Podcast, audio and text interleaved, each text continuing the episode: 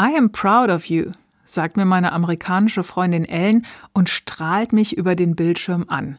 Und ja, ich weiß, Amerikanern geht dieses I'm proud of you oft leicht über die Lippen, aber ich freue mich trotzdem sehr.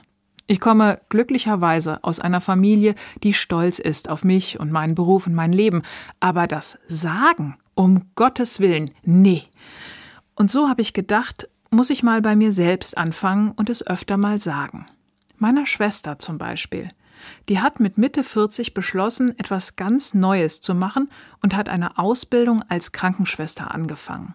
Mit Erfolg hielt sie ihr Halbzeitzeugnis in der Hand. Und ich habe zu ihr gesagt, du, ich bin stolz auf dich. Oder meinem Freund Andreas. Da gab es Streit in der Schule. Ein ziemlich kräftiger Junge stürzte sich in großer Wut auf einen anderen Jungen. Andreas hat nicht lange nachgedacht, er stellte sich schützend dazwischen und wurde von der ganzen Wutwucht getroffen.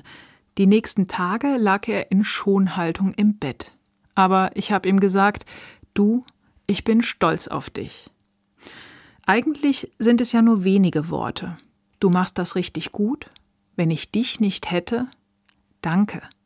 Aber diese wenigen Worte haben eine große Wirkung. Sie tun einfach gut. Insofern bitte mal gut zuhören. Es kommt von Herzen. Es ist schön, dass es dich gibt.